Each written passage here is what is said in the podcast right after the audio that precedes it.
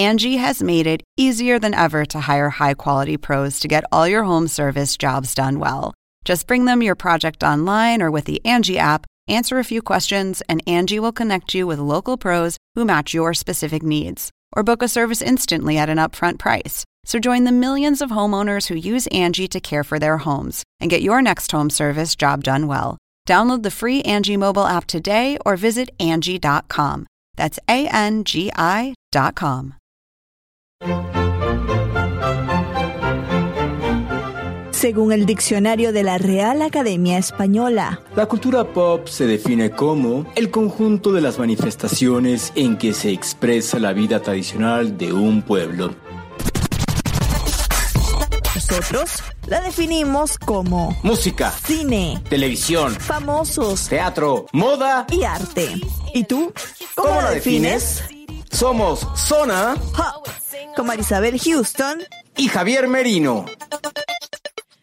Episodio especial de Zona Pop y bueno, no es especial porque quisiéramos presentar algo especial, sino porque lamentablemente el visionario, el padre de muchos superhéroes, el Stan Lee, falleció a los 95 años. Soy Marisabel Houston desde la ciudad de Atlanta. Mi cuenta en Twitter es arroba Marisabel Houston y mi cuenta, no, esa es la de Instagram. Mi cuenta en Instagram es arroba Marisabel Houston y mi cuenta en Twitter arroba HoustonCNN. Yo soy Javier Merino desde la Ciudad de México y muy triste, muy conmovido por la pérdida de un grande que más allá de salir en todas las películas de los Avengers en las que muchas personas lo terminaron de ubicar, se fue alguien con los que muchos crecimos y tuvimos ese primer acercamiento a los superhéroes. Yo soy Javier Merino, mi cuenta en Twitter es arroba Javito Merino y en Instagram me encuentran como Javito73 y en todas las plataformas nos encuentran como Zona Pop CNN y de igual forma los invitamos a que den clic en nuestra página web www.cnne.com diagonal Pop. Marisabel, definitivamente qué tristeza el haber perdido hoy a un grande como Stan Lee, ¿no es así? Sí, es, a ver, en el universo lo que es el pop culture, la cultura pop, muy querido, muy conocido, además porque creó a varios de los superhéroes que más nos gustan a todos los que eh, vivimos, respiramos y consumimos cultura pop a diarios, entre ellos Iron Man, Spider-Man, que es tu superhéroe favorito, ¿no? Javier, X-Men, o sea, está una infinidad de superhéroes que creó este personaje, que creo que, mm, de hecho, sus seguidores dicen que él es el superhéroe, ni siquiera los personajes que él creó.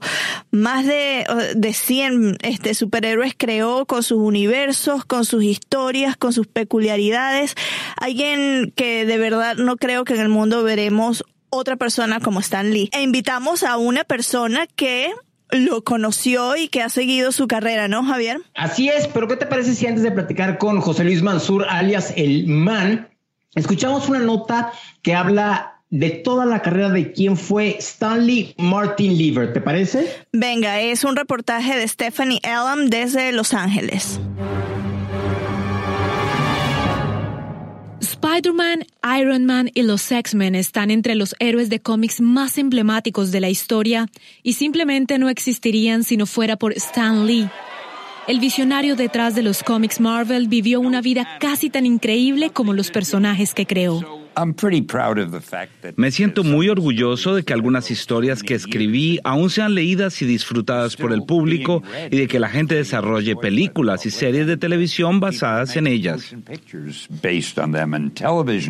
Spider-Man hizo su debut en 1962 y se convirtió en la creación del libro de cómics más exitoso de Lee.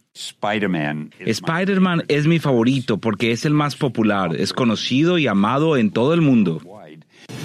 Todos los poderes del hombre araña bullían en Lee. Años después, en 2002, se lanzó la primera película de Spider-Man y fue todo un éxito de taquilla. De niño realmente no conocía a nadie que disparara telarañas y que se trepara por edificios, vistiera trajes de armadura, que volara, ni nada así. Me los imaginé y ahí estaban. También creó Thor, el increíble Hulk y los Cuatro Fantásticos. Eran personajes con defectos y poderes extraordinarios.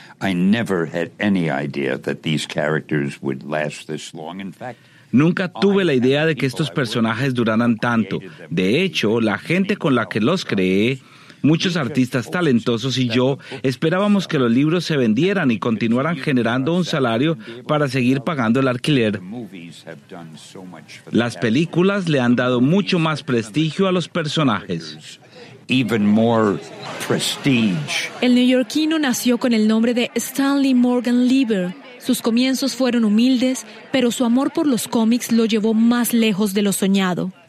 También recibió una estrella en el camino de la fama en Hollywood. Nunca en un millón de años creí que recibiría algo como esto. Mientras sus creaciones desbordaban la realidad en la pantalla grande, siguió apareciendo en eventos como el Comic Con en San Diego a un ritmo frenético. ¿Cómo está? Encantado de conocerlo. A pesar de tener una buena vida, tuvo que enfrentar adversidades. Lee estuvo casado con su esposa Joan durante 60 años y tuvieron dos hijas. Sin embargo, la más joven solo vivió unos pocos días. Cuando tenía 80 años participó de varias demandas contra Marvel y Disney durante siete años. En 2012 le implantaron un marcapasos y bromeó que buscaba parecerse más a su personaje Tony Stark de Iron Man. Lo más importante para mí es mantenerme ocupado y me alegra decir que tengo la suerte de aún estar ocupado. La Fundación Stan Lee también lo apasionó parecía creer que con gran poder viene mucha responsabilidad. Nos enfocamos en la educación, en educar a los niños. Hace años nunca me habría imaginado que nada de esto sucedería. El rey de los cómics, adorado en el mundo entero, sentía el máximo orgullo por su familia y sus héroes de cómics. Quizás se le recuerde como un innovador legendario con extraordinaria capacidad de captar la imaginación. Excelsior. En cuanto salió esta nota en televisión, te marqué a Marisabel y dije, tenemos que meter esta nota. Y Marisabel, sí, ya le estoy sacando todo el audio y aquí está, ¿verdad?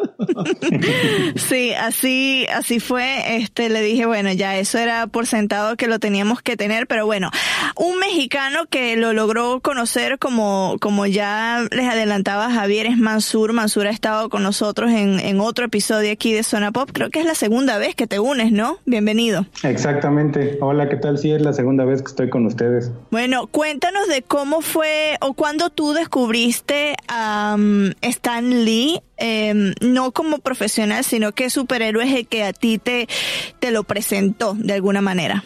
Pues yo em, en realidad lo conocí leyendo Spider-Man. Eh, esto fue en 1980, cuando yo era un, un chamaco. Este fue cuando empecé a identificar pues que en los cómics había escritores, dibujantes y, demás. Y justo tuve la, fortuna de que en ese año se empezó a publicar aquí en, una editorial mexicana, Editorial Novedades, el Spider-Man, pero desde el número uno, digamos, eh, lo que en Estados Unidos fue el Amazing Fantasy número 15, que fue la primera aparición de Spider-Man en el 62 Aquí se empezó a publicar en el 80, desde ese momento. Entonces, eh, pues lo, que empecé a leer como de niño de, Spider-Man fue exactamente lo que había escrito Stan Lee y pues bueno, me atrapó desde el primer número y, no dejé de leerlo en los siguientes 20 años, ¿no?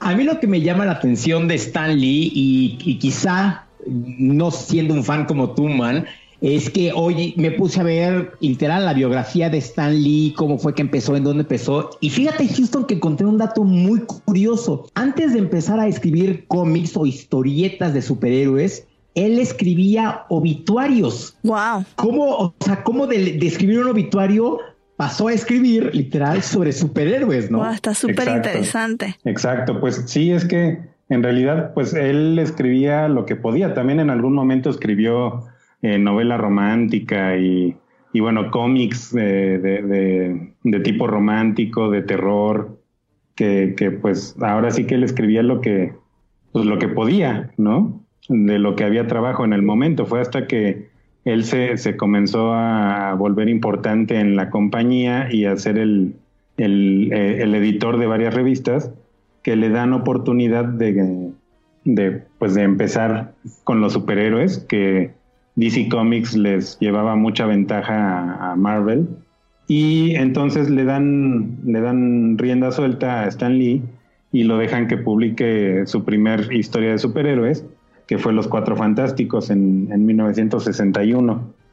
Y pues fue, fue tan fue tanto el, éxito que, tuvieron que pues le dieron rienda suelta y empezó a escribir todo lo que se le ocurría. Con esto de, que empezó a escribir que todo lo que se le ocurría, los superhéroes que se le ocurría, ¿qué superhéroe? Porque esto es una pregunta que yo vi en las búsquedas. ¿Qué superhéroe no ha creado a Stan Lee o no creó Stan Lee, pero que es parte del universo Marvel? Porque según encontré, él no creó Capitán América, ¿no? Sí, no, exacto. Capitán América es de Joe Simon y Jack Kirby, pero él fue creado pues literal en, el periodo de la guerra.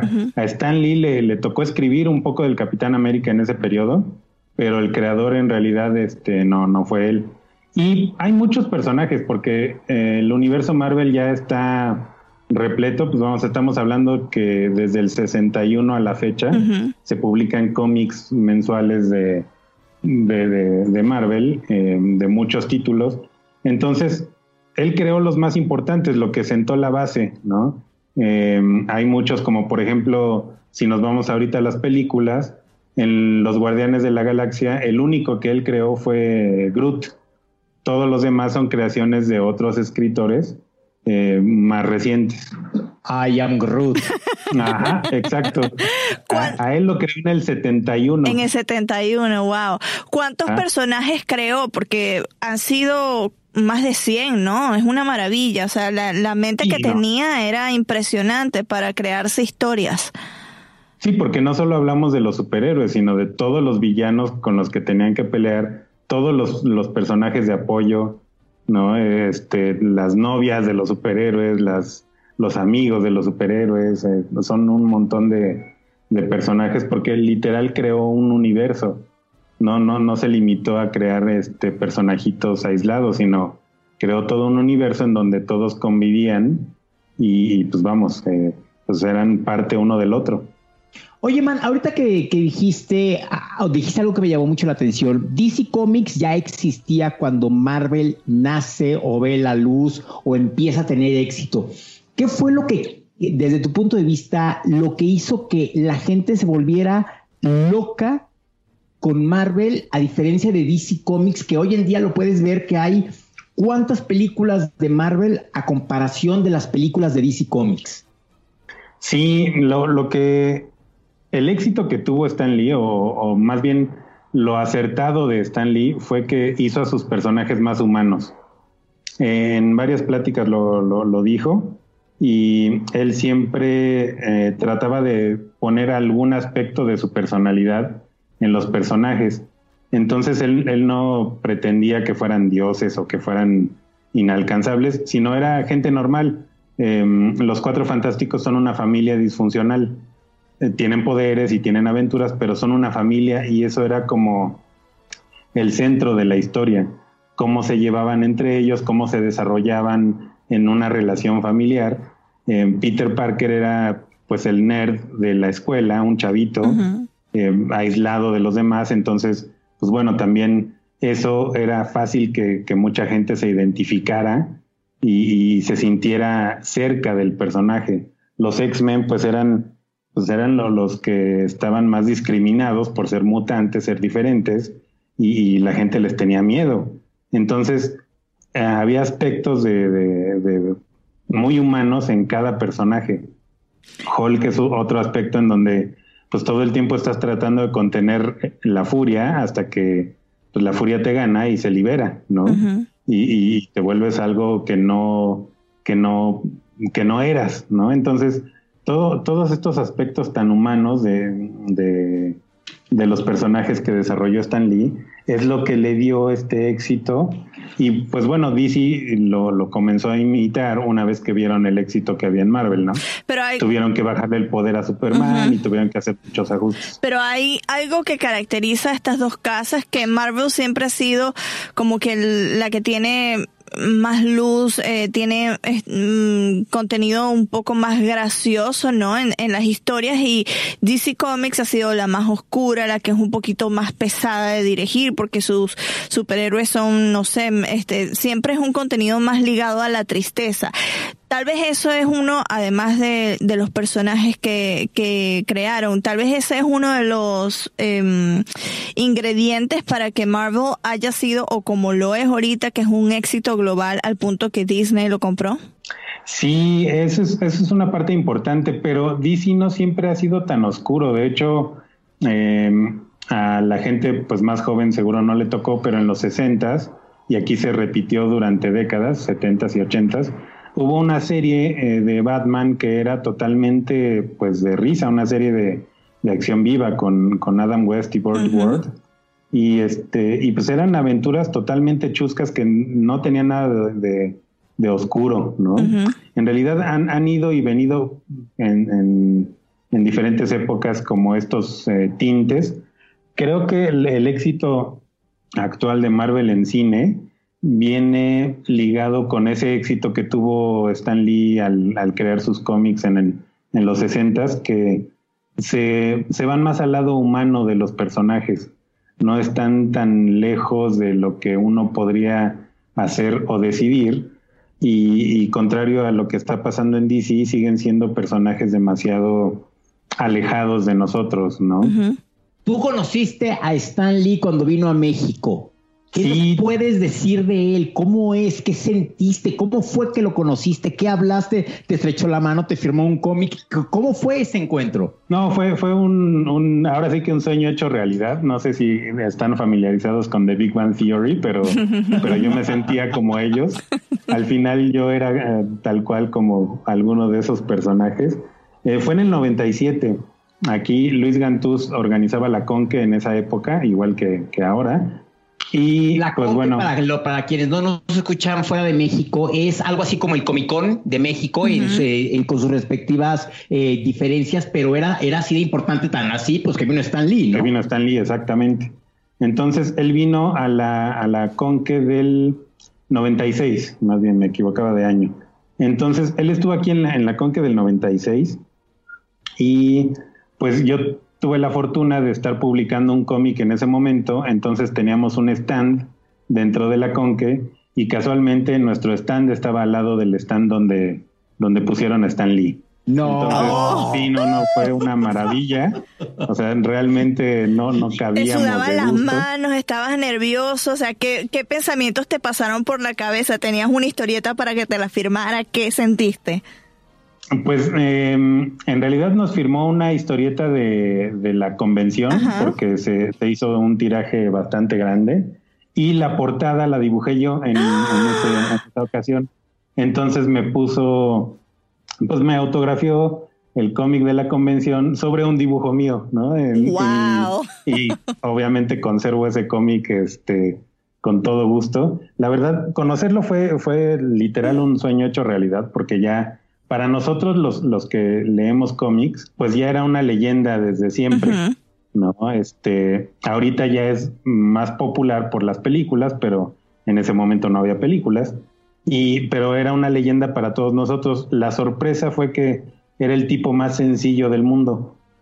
Eh, te podías acercar a él sin ningún problema, podías platicar con él sin ningún problema, y él siempre te trataba como si fueras eh, como si fuera su amigo, ¿no? Ah. Aunque no te hubiera visto nunca en la vida, siempre tenía ese trato con la gente. Entonces, era, era pues bien padre el, el, pues el poder acercarte con alguien a quien admiras tanto y que se comporte de ese modo y te haga sentir pues como su cuate.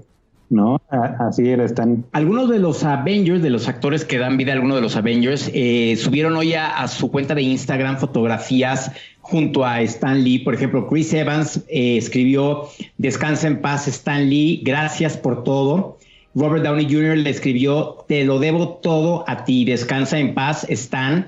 Eh, Tom Holland, quien es el más reciente Spider-Man, eh, escribió How many millions of us are indebted to this guy? ¿Cuántos de nosotros, cuántos millones como nosotros le debemos todo a este personaje? Nadie más que yo se lo debo. el padre de Marvel ha hecho que muchas personas seamos increíblemente felices. Y Sebastian Stan escribió diciendo, gracias por ser una gran leyenda.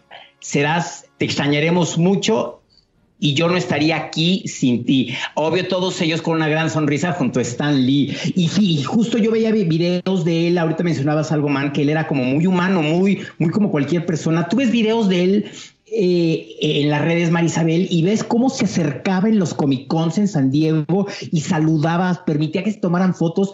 Yo no me puedo imaginar literal porque cuando pasan este tipo de cosas, para las personas que nunca han asistido a un Comic Con o a una, a una expo o a un evento así de importante, literal, te ponen una barrera y no te puedes pasar de esa barrera. Ah, y a lo mucho extiendes la mano para que pase el famoso, el director, quien sea, y literal, te la choque, te la choque, te la choque y se siga.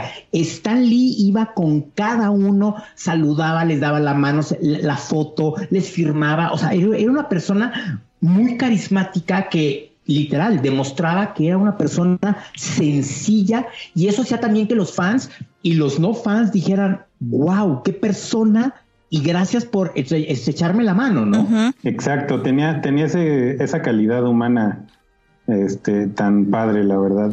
Hay algo que a mí me fascina Stan Lee, son los cambios que siempre hacen las películas de Marvel y los que somos fanáticos y los que hemos visto las películas siempre estamos con los ojos bien abiertos para no perdernos ese momento en el que él sale en pantalla. ¿Cuál ha sido tu favorito? Entre los cinco que tú puedes decir que han sido los mejores cambios, ¿cuáles son? En primer lugar, yo creo que pondría el de la película de Spider-Man en, en, la primera de Spider-Man de Sam Raimi, donde... Con Tobey Maguire, ¿no? Ajá, exacto. Que, que vemos que, que, jala una chava para que no le caiga un, un, un este, una piedra ahí de, del, del, cielo, ¿no? Este, porque fue, creo que donde empezó toda esta historia de, de cameos famosos la, segunda que más me gusta es la de Thor, en donde él está manejando una camioneta que intenta eh, levantar el martillo de Thor, que está en el desierto. Eh, mi tercera favorita sería en Spider-Man, no, perdón, en Daredevil, en, en, la película de Ben Affleck, que eh, no ha sido muy bien recibida, pero él hace un muy buen cameo en donde el niño, Daredevil, el ciego, evita que, que Stan Lee cruce la calle y lo atropellen porque él venía ocupado con el periódico. La cuarta, creo que es en la más reciente película de Avengers, la de Infinity War, donde él es el conductor del autobús Ay, ese escolar es buenísimo, sí, ese es buenísimo. y que les dice, tranquilos niños que nunca habían visto una nave espacial, ¿no? que me parece buenísimo. Y, mi favorita de, todas sus apariciones es en el Capitán América 2, Winter Soldier, donde él es el, el velador en el Museo Smithsoniano y se da cuenta que se robaron el traje del Capitán América y dice, oh demonios, me van a correr. ¿No? A mí me encanta en la que mm, en Iron Man cuando Tony Stark lo confunde con Hugh Hefner, eso fue en la cinta del 2000, que 2008, esa es fantástico como lo confunde Tony Stark, bueno, el personaje de Tony Stark es fantástico en todas las películas. ¿Cuál es tu favorito, Javier? No, yo creo que también en definitiva la primera de Spider-Man, pero otra de Spider-Man también es en la que me gusta, donde Spider-Man está luchando en la escuela y que él está literal haciendo la limpieza, pero con unos audífonos oyendo música y no escucha nada de lo que está pasando atrás que se está destruyendo. No recuerdo si es la biblioteca o si es algún laboratorio. Es la biblioteca, ¿no? Y, todo pasa ahí y que él está pum, pum, pum, barriendo. Y sí, en efecto, o sea, ya ves una película de Avengers y ya no te interesa la historia, sino estás buscando ver en qué momento sale Stan Lee para decir, ah, ya lo vi, ya lo vi, ya lo vi. Entonces, el último cameo que realizó es en la de Infinity, la más reciente que se estrenó a inicios de año, ¿cierto? ¿O había otra película en de... Venom. En Venom, en también, Venom también hizo, ah, esa no la había visto. ¿Cómo fue el cameo de Venom? En Venom no me acuerdo, bueno, más bien no la he visto aún, pero este en Ant-Man y la avispa también hace un cameo. Y seguramente ya, ya está filmado su cameo en, en Captain Marvel y en Avengers 4, que pues van a salir ya a principios de año. eh, Captain Marvel sale arrancando el año y eh, Avengers 4 sale en mayo. Entonces, seguramente ahí veremos su último cameo, ahora sí. Eh, digo, ya póstumo, pero, pero alcanzaron a, grabar. Claro, además de los que vayan a hacer en caricaturas, porque eh, sea, seguro es fijo que los Simpsons van a hacer algo que siempre incorporan a este tipo de personajes en, en sus episodios, seguro este lo, lo van a incorporar. Sí, yo creo que va a ser un, un rollo mediático eh, enorme en donde todo mundo va a hacer una especie de homenaje a Stan Lee, la verdad. El cameo que sale en, Venom es ya casi al final de la película que Stanley sale con un perrito y se cruza con Tom Hardy, quien es Venom en la, película, y se quedan viendo y ya se sigue.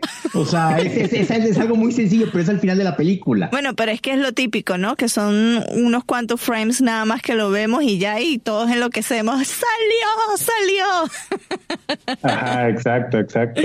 Sí, y es que en todas las películas de Marvel, incluso las que no son de Marvel Studios, él aparece, ¿no? las de X-Men de Fox y los Cuatro Fantásticos, este, las de Sony de Spider-Man, ahí también, también sale, porque pues al final Stan Lee está ligado a todos estos personajes, ¿no? Pues es su creador finalmente. Yo creo que tiene que ser una de las personas que en Hollywood tiene más crédito en películas porque cómo ha salido en cintas, ¿no? sí, pues de entrada ya simplemente con Marvel Studios, pues lleva 10 años apareciendo en, tres películas al año prácticamente. Wow. Oye, man, a ver, ya para terminar, yo te quiero preguntar.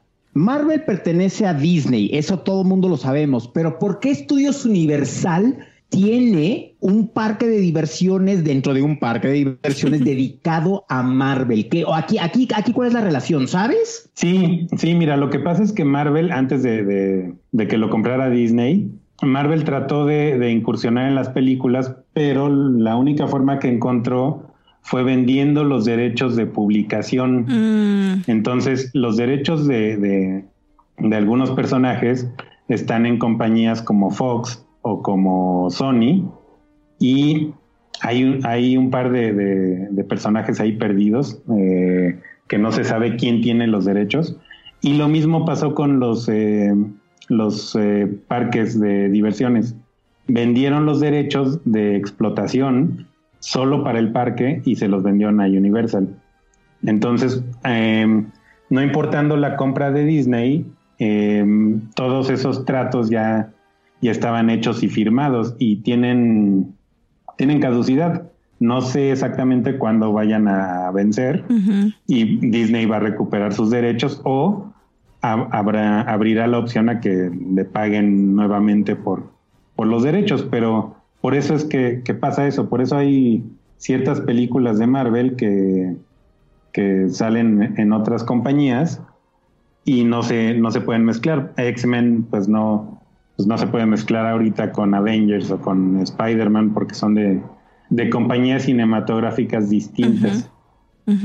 Bueno, para finalizar ya este episodio y que entiendan la magnitud de Stan Lee, según la página IMDb, que es una página que pues este consultamos bastante por todo lo que tiene que ver películas, series, actores, los créditos eh, que él posee para de, escribir son 217 producciones, de productor 164 producciones, de actor 121 producciones, de interpretarse a él mismo 218 créditos. Entonces ahí ven que es una persona que además le apasionaba lo que hacía, trabajaba eh, incansablemente y se divertía también, porque bueno, ya lo veíamos en la pantalla. Mil gracias Mansur por unirte a nosotros, o Mansur, ¿lo dije bien o mal? Dije Mansur. Sí, no, está perfecto. Bueno, muchísimas gracias a unirte, por unirte con nosotros de nuevo em, para recordar lo que fue la vida, la carrera de Stan Lee. Gracias a ustedes por invitarme, de verdad. Oye, gracias por contarnos de tu experiencia que tuviste de vecino a Stan Lee, porque no cualquiera puede decir que fue vecino de Stan Lee ya no digas en, la vida, o sea, en, en, Beverly Hills, en Hollywood Hills, en donde viviera, sino literal estar, o sea, ¿a cuánto? Menos de un metro de distancia pocas personas. Muchísimas gracias, man. Yo soy Javier Merino desde la Ciudad de México. Mi cuenta en Twitter es arroba Javito Merino y en Instagram soy Javito73. Pero deja ya que sean vecinos, que le haya firmado una historieta que además dibujó Mansur. O sea, eh, eso casi nadie lo puede decir. Yo soy Marisa. Es más, espérame, espérame. ¿Por qué no, man? Te abriste la camisa y como la hija de Alex Lora, dejaste que te fotografiara el corazón y te hubieras tatuado Stan Lee. O sea, literal, en el corazón. No, pobre Stan, lo hubiera puesto muy incómodo. Yo, con esa anécdota cerramos este episodio. Yo soy Marisabel Houston desde la ciudad de Atlanta. Mi cuenta en Twitter, arroba HoustonCNN. Mi cuenta en Instagram, arroba Marisabel Houston. Y recuerden que nos pueden seguir en Instagram, en Facebook, en Twitter. Somos Zona Pop CNN. En la página web cnne.com barra Zona Pop. Y en todos los dispositivos, programas en los que usted escucha este podcast, sea Apple Podcast, sea Google Podcast o sea Spotify, somos arroba Pop. Gracias por acompañarnos y nos escuchamos en una próxima oportunidad.